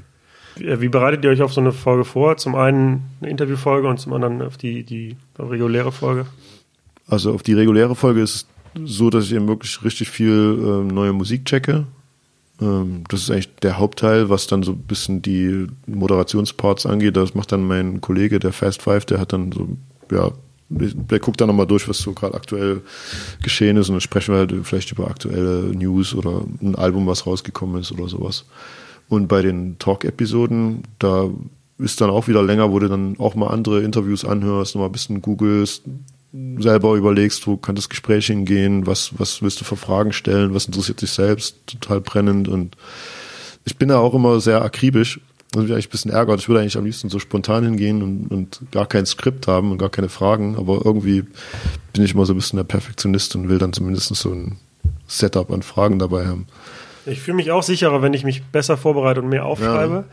Ja. Habe aber gemerkt, dass es besser und lockerer wird, wenn man ja. einfach demjenigen mehr zuhört und ähm, dann eher darauf eingeht und dann sich weitere Fragen ausdenkt und nicht nach seinem Skript liest. Aber das ja, ist auch eine also, Sache, die ich erstmal lernen musste. Irgendwie. Ich gehe ich geh dann meistens auch davon weg, von dem ursprünglichen Skript. Aber ähm, so für die Sicherheit, fürs Gefühl hast du einfach, selbst wenn du mal irgendwo hängst oder wenn das Gespräch nicht so gut läuft, wie du dir das vorgestellt hast, dann hast du immer auf was, was du zurückfallen kannst. Das ist aber zum Beispiel gerade auch wegen Anekdote, das fand ich ganz gut, wo ich das, äh, ich wollte ein Materia-Interview machen also für, für den Podcast, für Uptowns Finest. Und äh, dann war Paul Ripke noch mit da und äh, Martin meinte, lass doch mit Paul zusammen machen. So, und da war natürlich mein ganzes Skript über den Haufen geworfen, weil ich keine Frage, also ich bin großer Paul Ripke-Fan, verfolge, was er macht und äh, habe auch seinen Podcast mit Joko damals äh, regelmäßig gehört und so und äh, kenne ihn auch schon eine Weile. Und dann war natürlich das Skript, was ich jetzt für Martin hatte, überflüssig. Und dann war es im Prinzip so, dass ich das spontan gemacht habe und dann zwischen Paul und Martin so ein bisschen jonglieren musste, weil Paul auch viel, viel mehr geredet hat und eigentlich ja, ich, gar nicht. Ich habe die Folge gehört, ja. ja äh, ich, man musste, war sehr präsent, ja. Ja, genau. Und dann musste ich ja auch irgendwie, ja, ich musste aber auch Martin ja dann wieder den Ball zu spielen und das, also das war halt relativ spontan alles. Ne? Aber war das stressig dann oder ich meine, die beiden sind ja auch so, dass man denen halt nur so, so Ball wirkt es zumindest, du wirfst ja. denen halt ein Stichwort hin und dann sprechen die los halt. Ja, ja, genau. So war es ja auch gerade. Der Anfang von dem Interview ging irgendwie eine Viertelstunde ging es ums Wichsen. Das war irgendwie nicht von mir geplant. ja, also, also äh, von, von daher, äh, ja, war das genau. Das macht ja auch Spaß, wenn du das so, so irgendwas in den Raum wirfst und dann nimmt das Gespräch einen ganz anderen Lauf an, als was du vorgehabt hattest. Aber ja, die Folgen hast du auch zu Hause aufgenommen, ne? Also die saßen dann bei nee, dir irgendwie auf Nee, Couch nee, das habe nee? ich dann im, im, also Martin hatte eine Show in Chemnitz und dann bin ich da äh, hingefahren und habe das im Backstage. Ach so, das war Backstage, okay. Ja, genau. Äh. Aber nee, was ich nochmal dazu sagen wollte, ich würde, also ich hätte gerne zum Beispiel auch eine Folge mit Paul Ripke alleine gemacht.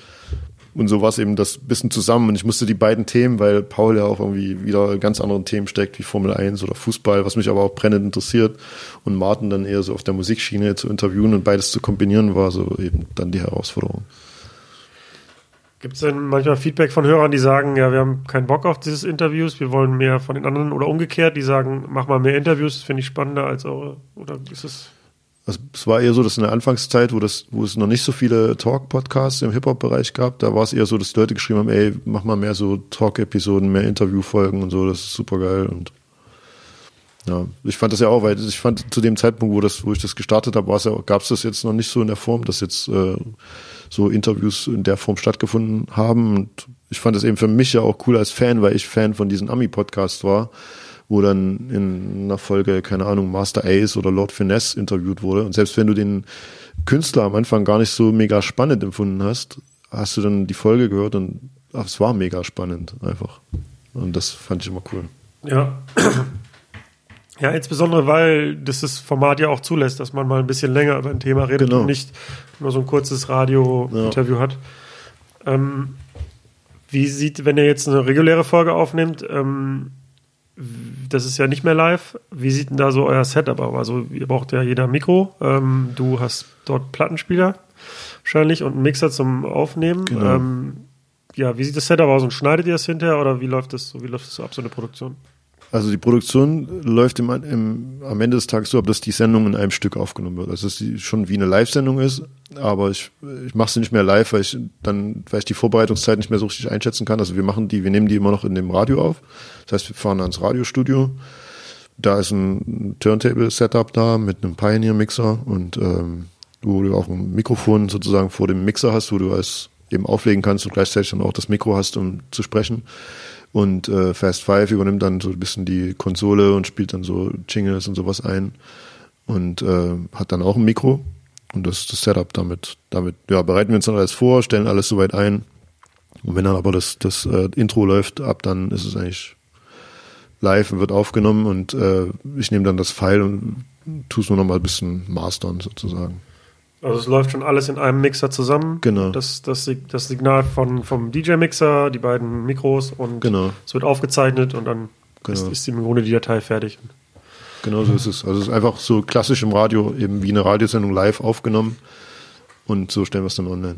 Ja, das ist wahrscheinlich auch deutlich weniger Arbeit als die, die ich mir mache, mit den einzelnen Spuren hinter noch. Aber ähm, ich, äh, also, für, also es kommt auch vor, dass es, kann ich jetzt auch mal offen zugeben, dass halt so Äs rausgeschnitten werden oder ich Denkpausen habe und die ich dann hinterher rausschneide Mhm. und so. Und ich fühle mich noch nicht fit genug, um sowas einmal in so einem One-Take halt aufzunehmen.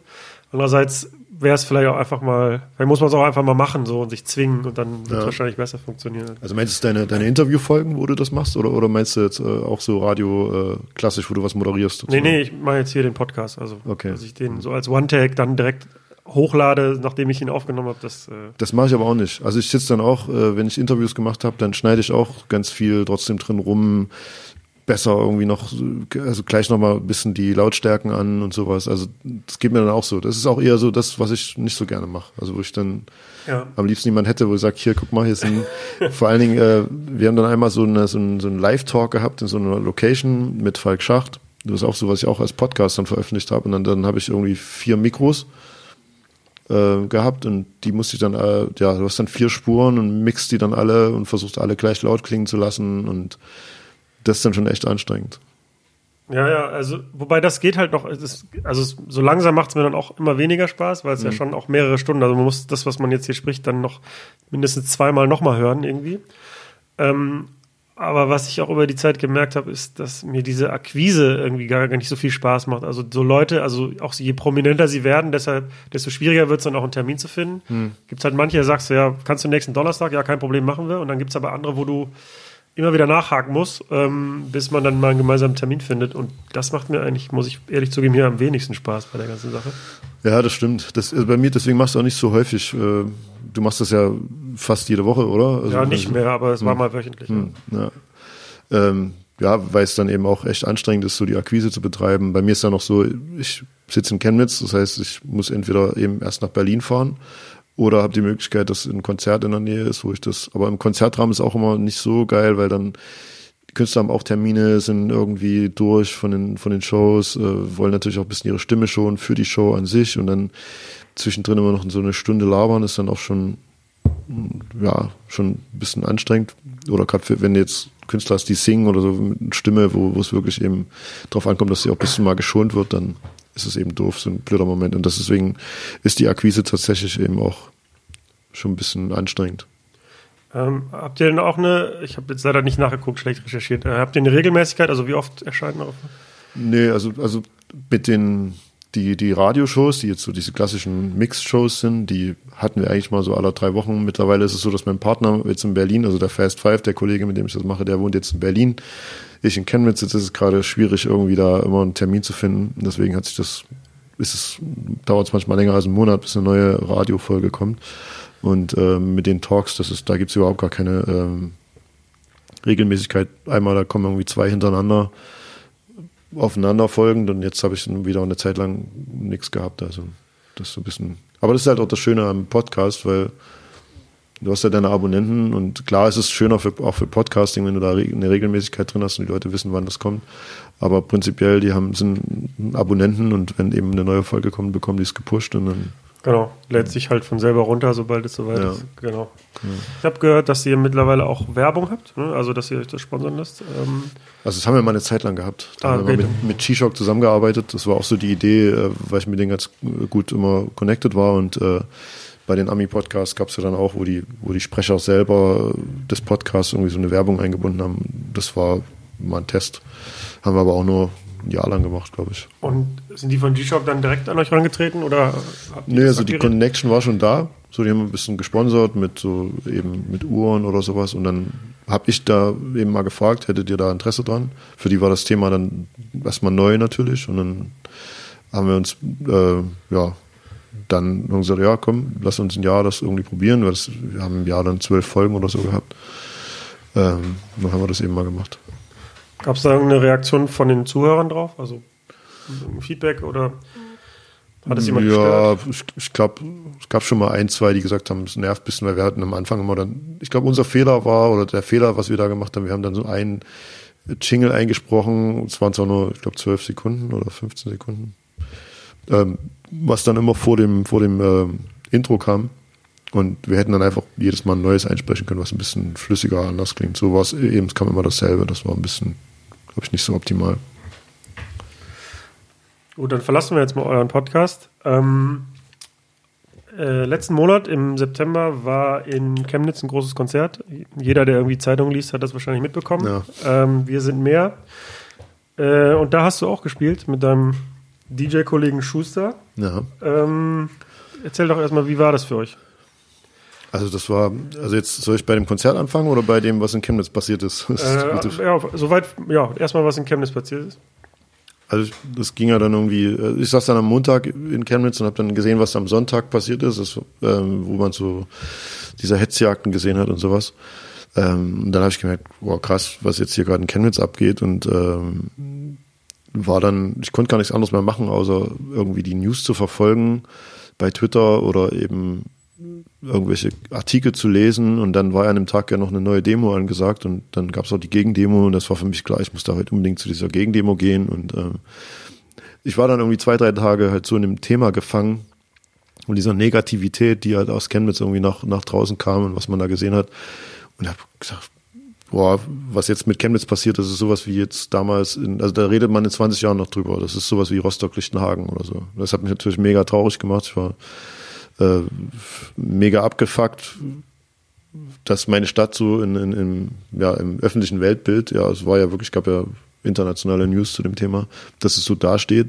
Und äh, es hat mich nicht losgelassen. Also ich war wirklich nur komplett drin in dieser Blase, habe jeden Artikel gelesen, Kommentare gelesen, hier und da und voller Negativität. Und dann irgendwann hatte mich äh, eben mein Booker angerufen und gesagt, wir wollen nächsten Montag so, eine, so ein Konzert machen. Du würdest du mit auflegen? Und ich sag, auf jeden Fall. Ich sag, ey, super geil, weil ich freue mich, äh, endlich das mal sozusagen aus diesem Tief rauszukommen und irgendwie so ein Licht am Ende des Tunnels oder so, nee, kann man auch nicht sagen, aber so ein Licht zu sehen, dass da äh, jetzt auch Leute was organisieren wollen und ähm, ja, dann hieß es am Anfang, wir machen Konzert und dann hieß es auch nur, äh, Martin und Casper kommen und die spielen halt am, am, am Kopf, das ist bei uns so der Karl-Marx-Kopf, ist so diese Karl-Marx-Statue und ähm, da gab es auch schon eine Konzertreihe, die, die hieß direkt am Kopf, wo eben, war, war ich auch dann vor einem Monat vorher schon, hat Sixten gespielt vor 5000 Menschen und habe da davor aufgelegt und so.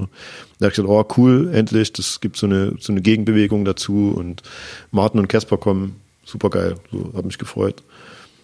Und dann, ähm, wie war, ging das dann weiter? Ich habe dann am nächsten Tag ich habe das dann relativ schnell, genau, ich habe das dann relativ schnell geteilt, weil das war dann, gab dann eine Veranstaltung online, da stand halt am Kopf oder montags am Kopf hieß die Veranstaltung, da stand Casper Materia. Erst waren gar keine Infos, dann war Casper Materia, ich mich riesig gefreut, gleich Insta-Story, Twitter, alles geteilt. Ich hatte irgendwie komisch, warum reagieren Casper und Martin nicht drauf, weil ich habe so ein bisschen überlegt, warum das, habe ich jetzt was Falsches gemacht, weil das war dann auf einmal in der Veranstaltung wieder raus. Da war dann auf einmal stand mal nichts mehr drin. Ähm, dann habe ich den nächsten Tag erst mitbekommen, dass da, dass da halt noch mehr geplant war und dass sie das deswegen nochmal zurückgenommen haben, diese Veröffentlichung und eben gewartet haben. Und an dem Tag ging das dann los, dass dann alle Bands zugesagt haben, dass dann Tretti noch gespielt hat und oder dass Tretti bekannt gegeben hat, dass er spielt und bis, zu, bis hin zu den Toten Hosen. Und da hat es natürlich auch mal ein ganz anderes Format angenommen, was ich da zu dem ersten Anruf gar nicht äh, wahrgenommen hatte oder dachte, das ist halt so, eine, so ein Ding, wo auf jeden Fall ein paar tausend Leute kommen, aber eben wie diese am Kopf Konzertreihe halt. Und so hat das natürlich eine ganz andere Öffentlichkeit bekommen mit, mit diesem Line-Up, was dann bei Wir sind mehr eben auch gespielt hat und was letztlich dann auch, wie viele Menschen dann da waren, das war ja unglaublich. Ja, das Krasse ist ja, dass im Grunde zwischen dem, dem Mord und auch dieser rechten Demo und dem Konzert ja nur zwei Wochen, 14 eine, Tage lang. Eine Woche. Eine Woche? Eine Woche. Habe ich das falsch gesagt? Also der, Der Mord Konzert war war am 3.9. und der Mord war am 26. 26. Sech- ja, genau, am 26.8. war der Mord nachts. Stimmt, eine Woche. Am 27. war dann, ähm, 27. August war das dann, wo, wo es so eine spontane Demo von Pro Chemnitz gab, wo dann eben so diese Leute da durch Chemnitz randaliert sind und eben auch Leuten äh, hinterhergejagt sind, die migrantisch aussahen. Ähm, ja, dann gab es am Montag, war halt eben diese auch nochmal eine Demo von dieser Pro Chemnitz-Bewegung und gleichzeitig auch eine Gegendemo, wo wir eben alle oder viele halt so aus meinem aus dem ganzen Künstlerkreis, so, die waren alle da. Und äh, da ist dann die, die, die Idee wahrscheinlich entstanden und das ist dann ja wirklich tatsächlich innerhalb von einer Woche alles. Ja, und das hat, das hat mich so beeindruckt. Das war erstmal innerhalb einer Woche. Hm. Und am Ende, ich weiß nicht, ob die Veranstalter damit gerechnet haben, aber waren ja laut offiziellen Zahlen 65.000 Leute Hm. dort. Das ist so groß wie das Hurricane Festival. Ja, das das- ist, der- und, das der- und das in einer Woche organisiert. Und ähm, ich muss auch echt mal eine Lanze brechen, weil ich war dort. Ähm, und das war einfach perfekt organisiert. Also wir sind Ja. zu einem Parkplatz gefahren, ähm, etwas außerhalb. Da standen genug Busse, die uns in die Stadt gefahren haben. Und nach dem Konzert sind alle friedlich wieder auseinandergegangen, auch in die Busse gestiegen.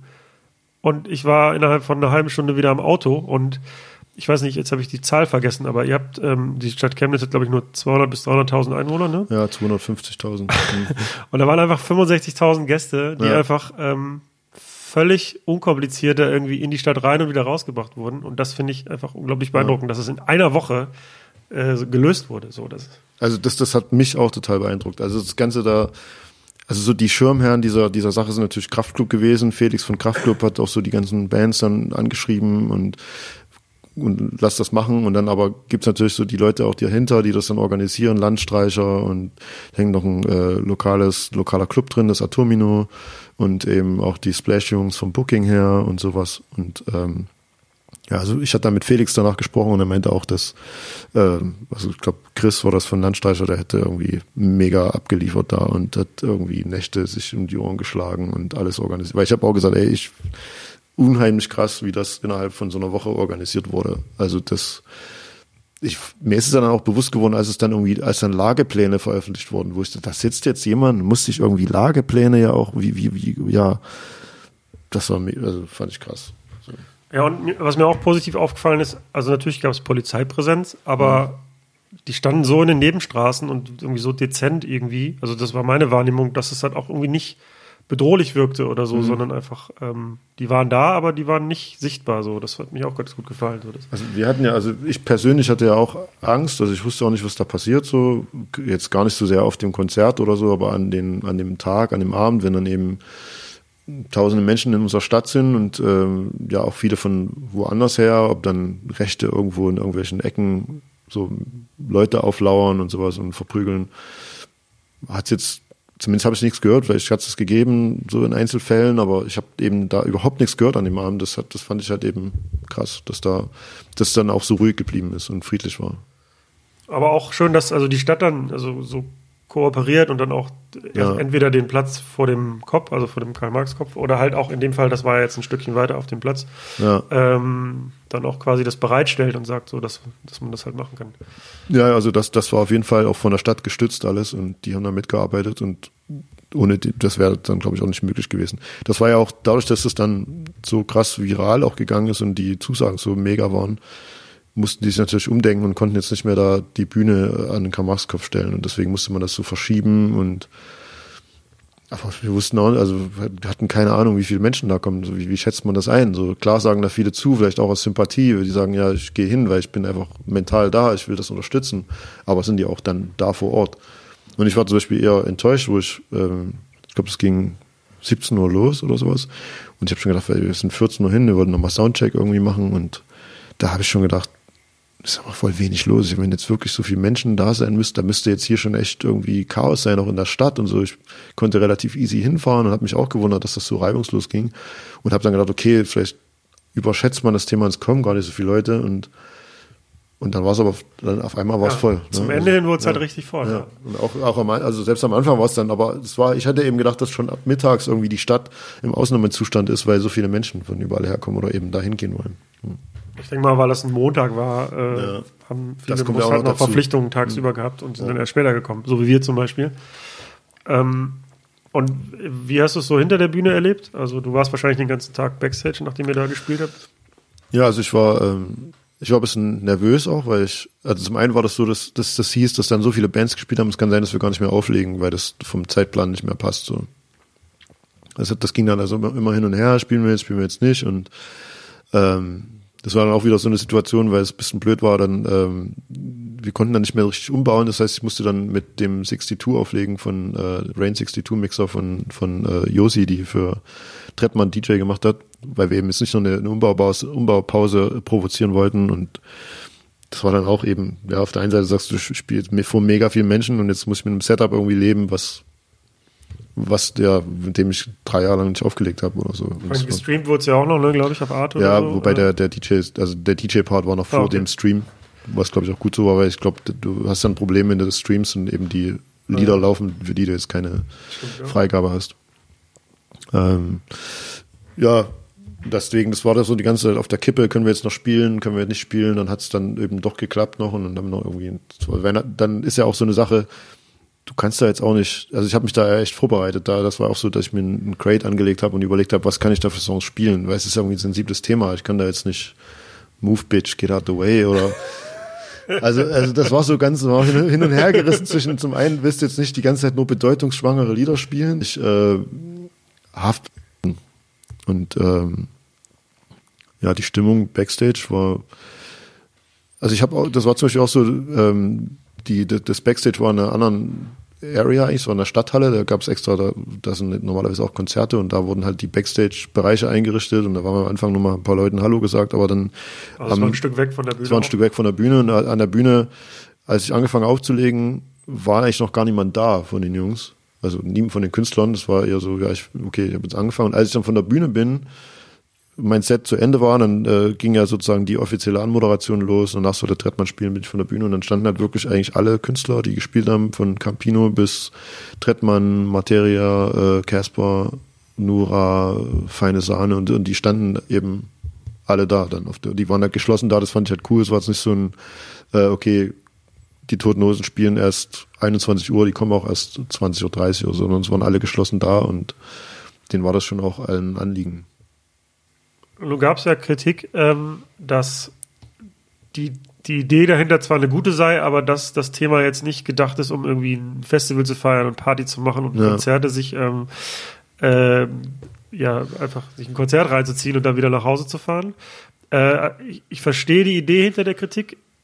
Ich persönlich hatte nicht den Eindruck, dass die Leute, die jetzt im Publikum waren, ich habe natürlich nicht alle gesehen und kann nicht in jeden Kopf reinschauen, aber ich glaube schon, dass die meisten dort auf dem Schirm hatten, dass da vorher jemand gestorben ist und dass es da nicht nur ein Party gibt. Klar, wahrscheinlich gab es auch vielleicht einfach ein paar Fans, die einfach nur wegen des Künstlers da waren. Das kann man nicht ausschließen. Ich persönlich fand es insgesamt eine gute Sache, aber du hast ja jetzt, warst ja Backstage und hast es noch ein bisschen näher auch von der Organisation mitgekriegt. Hast du den Eindruck, da war irgendjemand, der sich einfach profilieren wollte und ein Konzert, gutes Konzert spielen wollte oder veranstalten wollte? Oder glaubst du, alle Beteiligten, mit denen du Kontakt hattest, die hatten äh, eine gute Intention? Absolut. Also ich verstehe auch den Gedanken hinter der Kritik. Also ich will mal ganz kurz da einsteigen, weil ähm, mir äh, also ich fand den Hashtag nicht so gut. Ich fand, wir sind mehr als Name hatte automatisch so eine Provokation, so aller, ja, wir sind mehr und und äh, das fand ich so ein bisschen Das impliziert ja auch ein Wir und ein Ihr. So. Genau, es, es grenzt so ein bisschen, auf der einen Seite grenzt es ein bisschen aus, auf der anderen Seite ist es dann auch manchmal, dass man in diesen Städten oder auch Dörfern in Sachsen eben nicht das Gefühl hat, dass man mehr ist, weil es eben viel mehr Nazis gibt in deiner Schule oder ähm, wie auch immer. Also ich fand es ein bisschen unglücklich gewählt. Am Anfang hieß es noch montags am Kopf und da fand ich das irgendwie geil, weil das war so dieser Montagsdemo-Charakter, den man den auch aus den Segeln nehmen wollte, weil die äh, Gegenseite, die Nazis, das ja immer für sich, für sich so ein bisschen beanspruchen, diesen, wie ist denn jetzt die neue friedliche, in Anführungszeichen, Revolution. Ähm, das fand ich ein bisschen cleverer gewählt und ähm, ja, aber an sich finde ich das fand ich das trotzdem eben, man muss ein Zeichen setzen.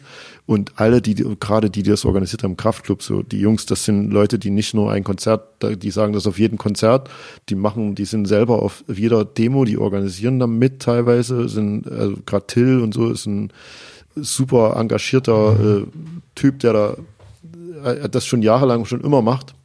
Das heißt, das sind für die, für die Jungs absolute Herzensangelegenheit es ist eine absolute Herzensangelegenheit gewesen einfach. Und auch wenn du mit Martin sprichst, äh, also Materia, der, der dann sagt, ey, der hat seinen Urlaub abgesagt, so, der wollte nach Kanada und er sagt, aber der weiß genau, wie das ist. Der war damals in Rostock-Lichtenhagen und hat das mitbekommen, so und ja, die wissen einfach, wie wichtig das ist, da so Flagge zu zeigen. Und das war einfach, na klar, es ist eine Sache, ja, da kommen jetzt einmal ganz viele Menschen und danach ist dann alles wieder vorbei und, und jeder geht sein und es ist nichts gelöst. Natürlich löst das nichts, aber es ist halt eben ein Zeichen und auch für alle, die, ja, das ist eine Motivation für alle, die, die äh, vielleicht sich auch in der Minderheit fühlen, zu sagen, ey, guck mal, das sind noch mehr Leute, die so denken wie ich, die irgendwie ein demokratisches Grundverständnis haben und gegen Nazis und Faschismus sind. Ja. Und hat sich seitdem, würdest du sagen, die Stimmung auch in Chemnitz verändert? Seit ist schwer zu sagen, weil es ist halt tatsächlich so, ich bin nicht so oft in der, in der Innenstadt. Das heißt, man, man, die Stimmung, ähm, also es gibt ja immer noch die Demos, es gibt immer noch die, ähm, weiß gar nicht, wie, wie die heißen. Mittlerweile benutzen die auch den Hashtag Wir sind mehr, so aller, also weißt du, das ist, das ist ja alles so obskur, wie sich das dann entwickelt und wie das dann eben auch äh, medial benutzt wird oder ausgeschlachtet wird oder wie das eine AfD dann einmal thematisiert oder sowas. Also die Stimmung ist schon angespannt. Also das klar, es ist das ganz normale Leben teilweise, aber es ist auf jeden Fall auch eine an, angespannte Stimmung in der Stadt.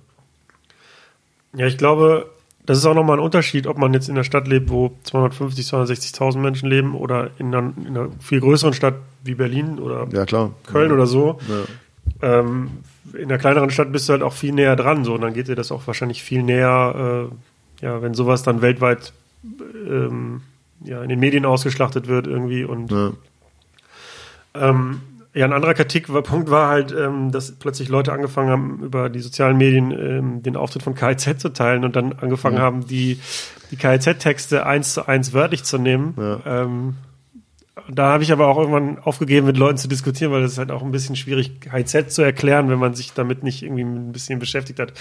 Aber denen jetzt vorzuwerfen, ähm, sie würden Gewalt verherrlichen, fand ich schon ein bisschen, naja. Ja, ja ach, das, das war ja einfach so, ich glaube, es war ja auch nur ein reißerisches Bildthema am Ende des Tages, oder? Es ging ja von der Bild aus, also ja, einfach das ist halt Blödsinn, wenn jemand äh, die ganze Zeit ironische Texte macht, dann irgendwie jetzt in dem Zusammenhang dann ja, die für bare Münze zu nehmen. Das für bare Münze zu nehmen, genau. Das ist ja, völliger Blödsinn, wobei es ja dann auch gibt's ja den schönen Bildblog, der dann immer so Widersprüche von der Bild aufdeckt und die dann auch irgendwie vor, keine Ahnung, drei Jahren bei einem Festival war und von einem tollen KIZ-Auftritt gesprochen hat. Das, ja. Aber es hat, also die Strategie für der Bild hat dann offensichtlich gefruchtet, weil halt mir halt Leute auch dann diesen Videoausschnitt gezeigt haben und dann argumentiert haben damit und ich ja. dachte, oh, oh Gott.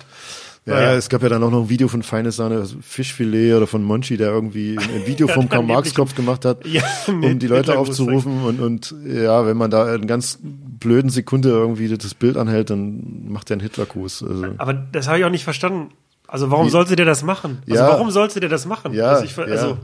Das ist einfach. Ich verstehe auch nicht, wieso das ein Argument der Rechten sein kann. ja. Ach, guck mal, da zeigt einer einen Hitlergruß, wenn jemand offensichtlich so links ist und äh, wie er. Also der ist zwar links und der sagt auch die ganze Zeit linke Sachen, aber der hat einen Hitlergruß gemacht. Ja. Also gehört er zu uns. Ich, ja. Also verstehe ich nicht. Nee, nee, der hat, der, die haben ja nicht gesagt, der gehört zu uns. Der, der gehört eingesperrt, weil er einen Hitlergruß. Er ist ja eher so das Argument. Ach so. Okay. Das ist, keine Ahnung. Ja. ja.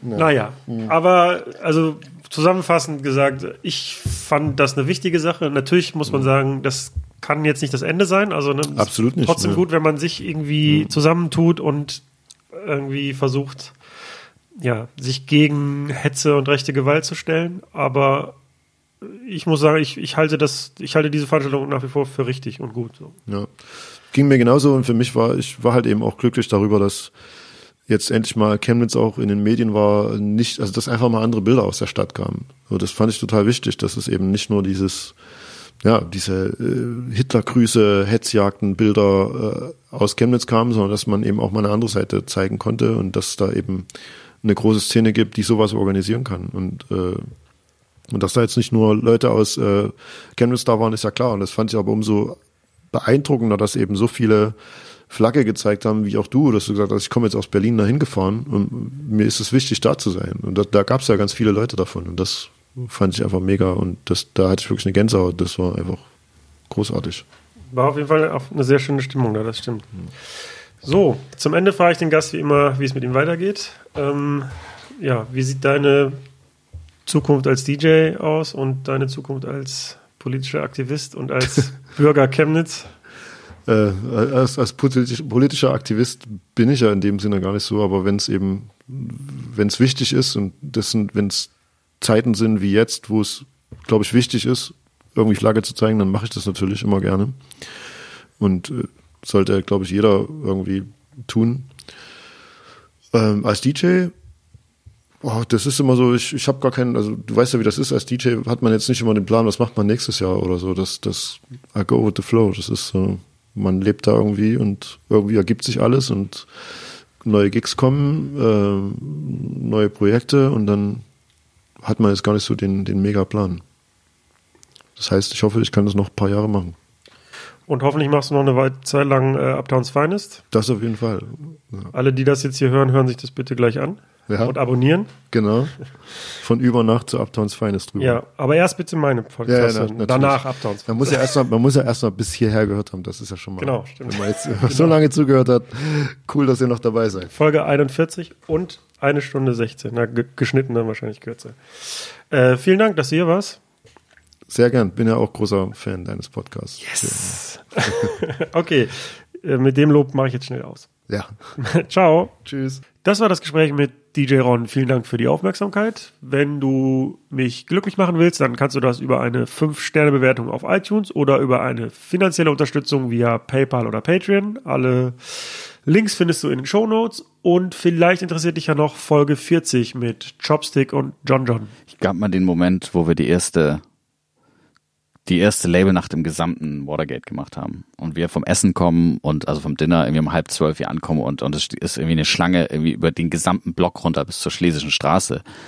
Und es war unsere Labelnacht, nur unsere Künstler haben gespielt und ähm, um halb zwölf vor Watergate, da war das kurz der Moment, wo wir uns dann angeguckt haben und gedacht haben, okay, was ist, stehen die woanders an oder was ist jetzt gar, also es ist, es gibt ja noch andere Clubs, irgendwie wollen die woanders hin oder äh, wo, was ist jetzt, äh, das ist so der Moment gewesen, wo man echt gedacht hat, okay, das könnte sein, äh, dass das was wird irgendwie.